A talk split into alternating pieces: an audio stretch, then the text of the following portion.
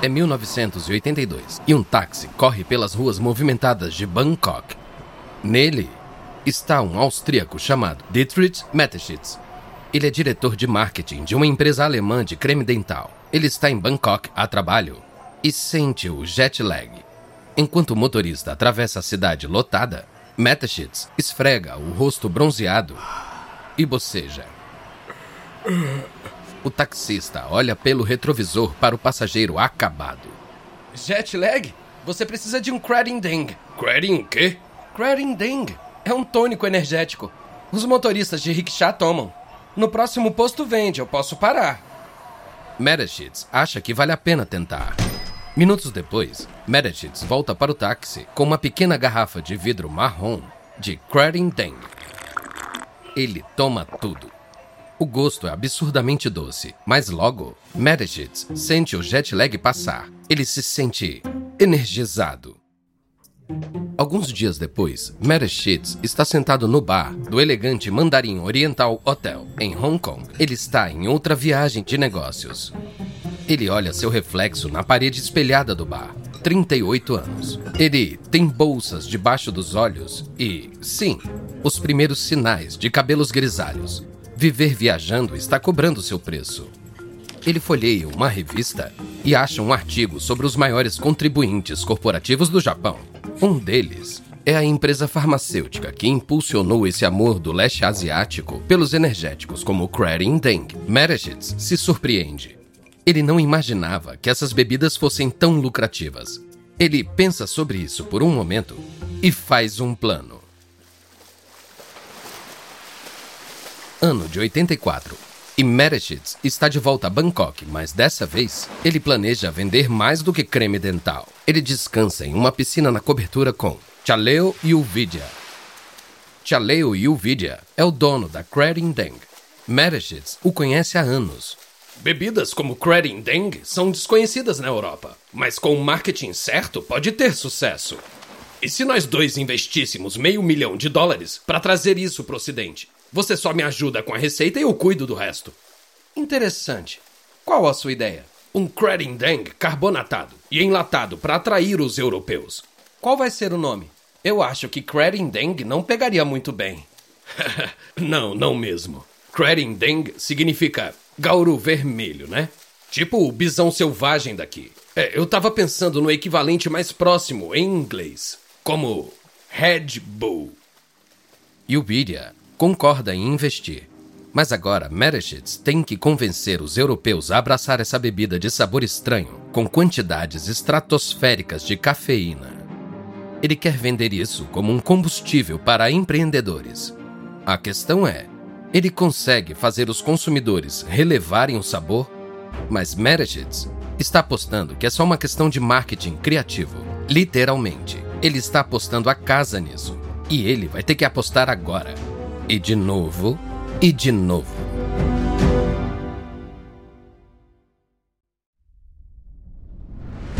Da Wondery. Eu sou Lucas Soledade e esse é o Guerras Comerciais.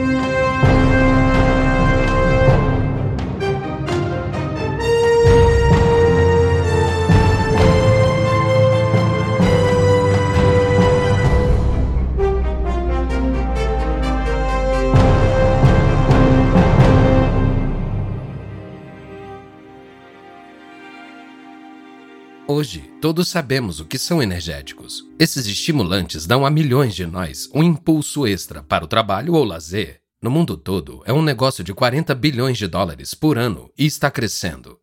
Mas nem sempre foi assim. Na década de 80, ninguém sabia o que era uma bebida energética. Então, como elas cresceram tanto? Na nossa nova série, em três partes, mergulhamos na história de duas grandes feras do mundo das bebidas energéticas: Red Bull e Monster Energy. Vamos ver como elas energizaram nossas vidas, reinventaram o marketing, lutaram contra autoridades e criaram fortunas multibilionárias. Este é o episódio 1. Pegue suas asas. É 1985 e Dietrich Meredith está em um celeiro reformado perto do aeroporto de Frankfurt. Ele veio encontrar seu amigo da escola, Johannes Kästner. O celeiro é a sede da pequena agência de publicidade de Kestner. Mereschitz quer que ele crie uma identidade atraente para a Red Bull. Kestner chama Mereschitz para o seu grande escritório com piso de madeira. Bom te ver, Dietrich. Soube que você não vende mais creme dental. Tá fazendo o quê? Tô começando um negócio. Vou vender uma bebida chamada Red Bull e quero sua ajuda com a marca. Uma, uma bebida? Tipo Coca-Cola? Não, não, não, não. Nada a ver com a Coca-Cola. É um novo tipo de bebida. Uma bebida energética. Toma, eu trouxe uma para você. Mereschitz enfia a mão na mochila e tira uma garrafa com um líquido âmbar. Vai, experimenta. Kastner abre a garrafa, toma um gole e faz uma careta. Uh, ah, que que é isso? É feito de cafeína, açúcar, vitamina B, taurina e um carboidrato chamado glucuronolactona. Dietrich, quanto você está investindo nisso? Investindo tudo. Eu coloquei todas as minhas economias e ainda tá apertado. Todas as suas economias? Você é louco! Sem ofender, mas essa bebida é. é. é ela é intragável. O gosto não importa. O lance é o que a bebida faz. Os ingredientes te animam, te revitalizam. A bomba de energia é o que vai vender o Red Bull. Mas eu preciso de um logo e um slogan para passar essa mensagem. Então, você me ajuda? É um pedido difícil. Mereschitz quer que Kestner crie para um produto pouco atraente e que as pessoas ainda não sabem que querem ou precisam. E de graça.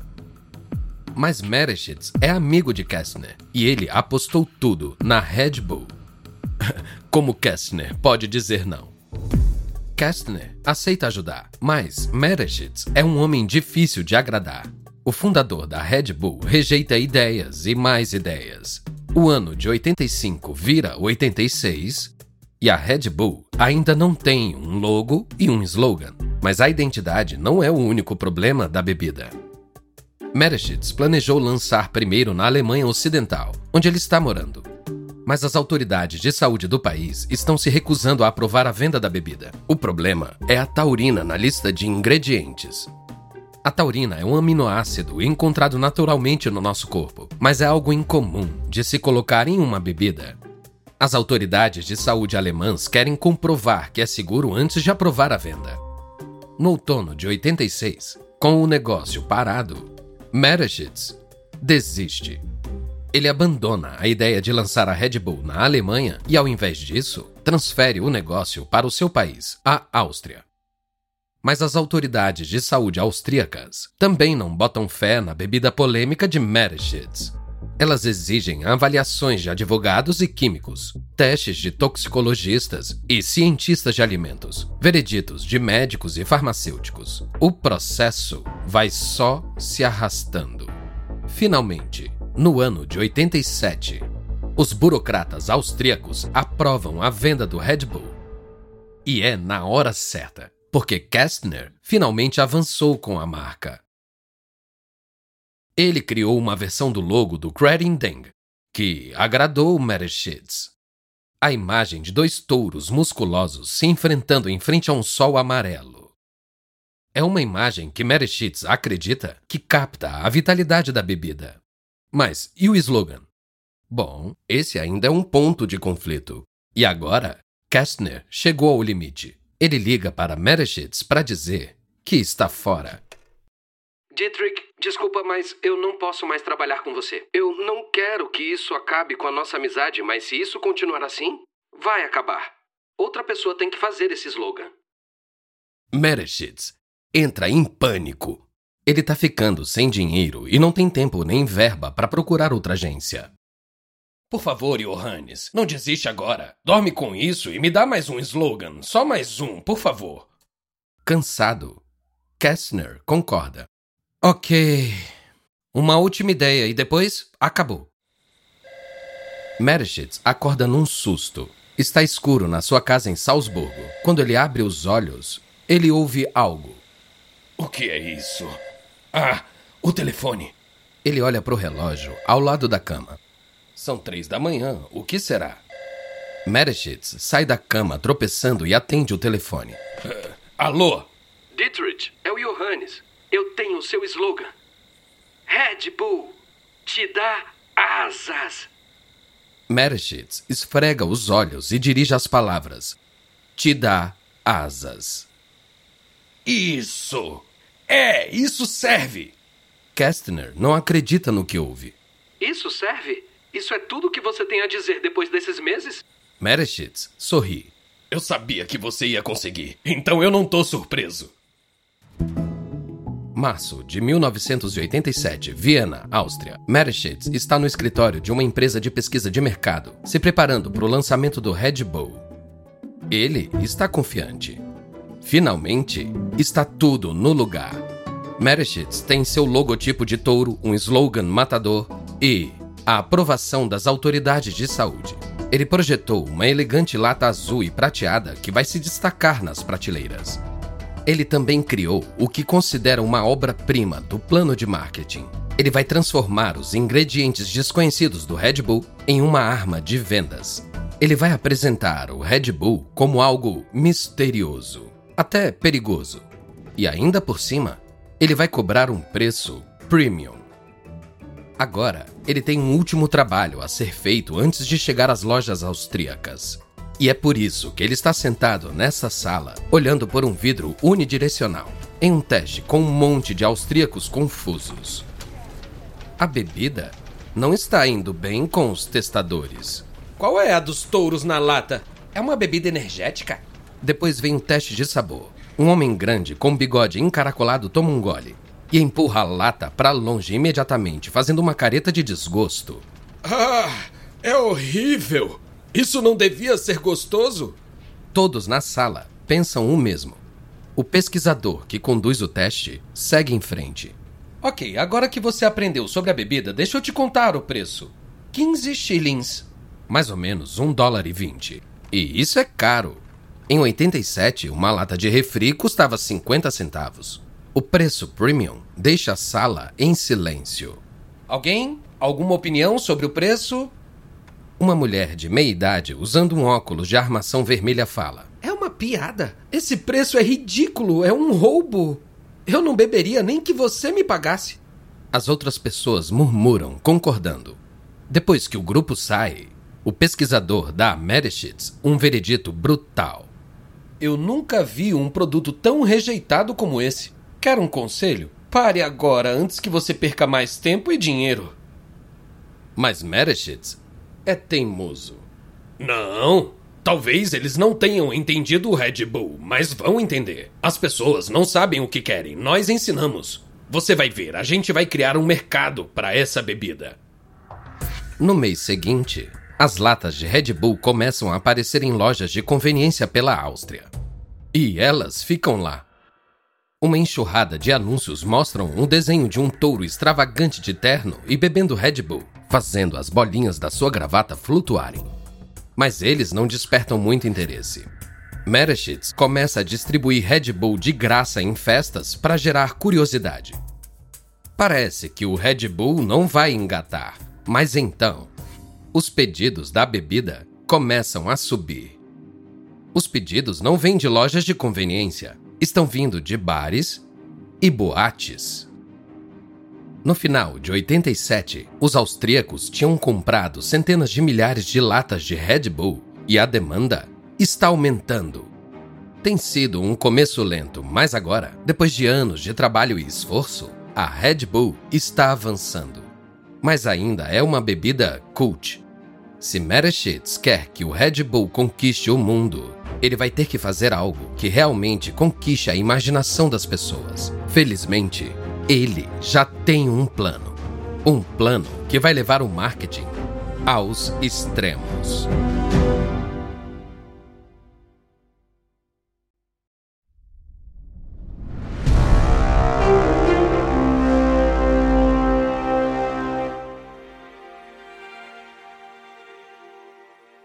É 1988 e a sempre pacata cidade austríaca de Lienz está cheia.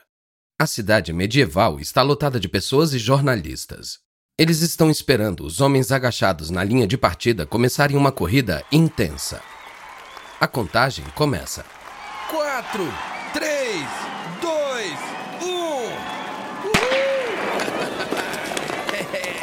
1. Os corredores avançam.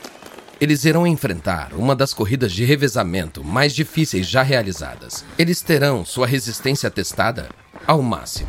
É a Red Bull Dolomiten Man. Primeiro, os atletas sobem uma montanha íngreme, alcançando quase 1.800 metros na corrida de 12 quilômetros. Nem todos conseguem. Alguns caem pelo caminho com as pernas queimando de dor. No topo, eles passam para o parapente da equipe. Os parapentes saltam da montanha. Eles planam pelo ar em equipamentos com o logo da Red Bull antes de aterrizar no vale, bem abaixo. Depois, são canoístas. Eles mergulham de um pier de 2 metros de altura e caem direto nas corredeiras abaixo. Mas não acaba aí. Depois dos caiaques, os ciclistas entram em ação. Eles pulam nas bicicletas e pedalam furiosamente por 27 quilômetros de terreno rochoso até alcançar a linha de chegada.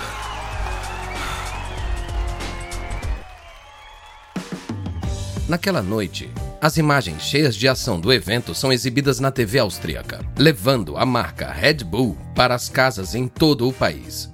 A corrida é o primeiro passo para a nova visão de marketing de Dietrich Mateschitz para a Red Bull. Associar esportes radicais com os valores da marca vitalidade, energia e superação de limites.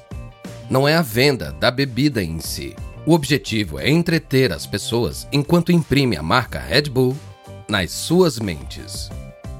Na década seguinte, Mereschitz vincula a Red Bull a cada vez mais esportes que desafiam os limites. Ele patrocina pilotos de Fórmula 1, ciclistas, windsurfistas e mergulhadores. Cada um ajuda a reforçar a imagem cheia de ação da Red Bull e a impulsionar as vendas.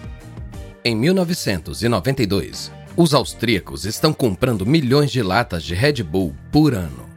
Os anos de vacas magras acabaram.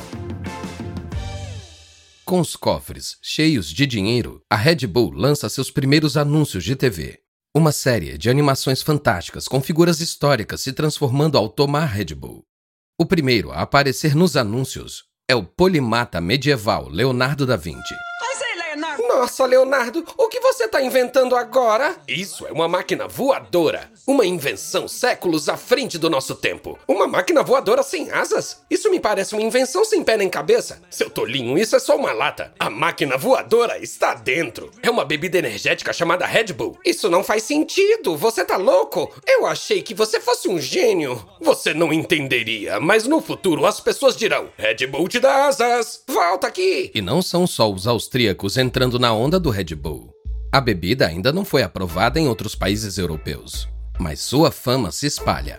O Red Bull está à venda em bares de jazz underground na Eslovênia. Está sendo vendido ilegalmente na Suécia. E em Munique, os bares vendem por debaixo do balcão só para quem sabe. Então, quando a Alemanha finalmente aprova a venda do Red Bull em 94, a demanda reprimida é enorme os alemães começam a comprar milhões e milhões de latas todos os meses. É um sucesso estrondoso. Mas isso logo se torna um problema. É verão de 94 e Mereschitz está na sede da Red Bull em Salzburgo. Ele está no telefone, desesperado. É sério? Por quê? Por que, que demora tanto? Sério? Ah, Deve ter um jeito. Eu. Eu. Eu pago mais. Ah. Ok. Obrigado por tudo. Mereschitz desliga e grita: Droga! Era a sua última esperança.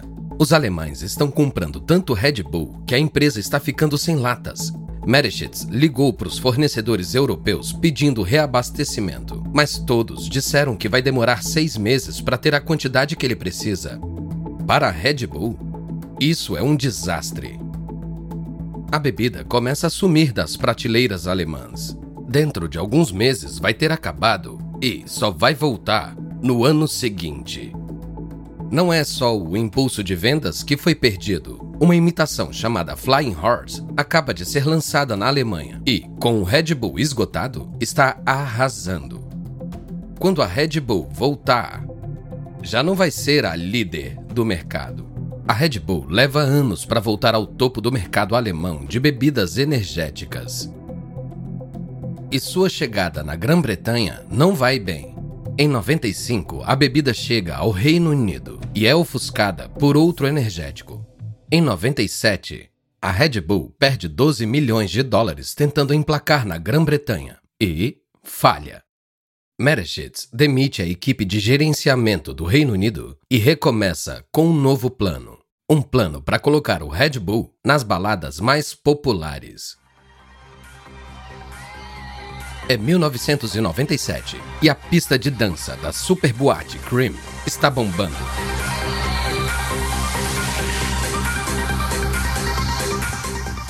Enquanto o DJ Paul Oakenfold dá o clima, as pessoas dançam e brincam com bastões de luz. Alguns seguram garrafas de cerveja e outros de água, mas alguns tomam algo completamente diferente. Um cliente acena para o barman. E aí, vai querer o quê? Uma Stole com Red Bull, hoje eu quero durar. O barman faz um drink âmbar com vodka e Red Bull. É caro, mas essa mistura de álcool e energético dá um gás para os baladeiros. E para a Red Bull também. A Red Bull se uniu à próspera cena de boates do Reino Unido em grande estilo e as vendas estão crescendo. No ano 2000, a Red Bull está vendendo 200 milhões de latas por ano na Grã-Bretanha. E o mesmo acontece pela Europa toda. Depois de 15 anos de experimentos e esforços, a Red Bull encontrou suas asas e agora, com a Europa apaixonada pelo energético de Mereschitz, a Red Bull parte para o oeste. Ela está pronta para atravessar o oceano e conquistar a América também. Mas o que Mereschitz não sabe é que em uma pequena cidade da Califórnia tem um monstro à espreita. No próximo episódio, a Red Bull invade a América. Um playboy expande o mercado de energéticos e um ex-funcionário de esqui cria um rival punk rock e vestido de couro que ameaça destruir o sonho de Mereschitz.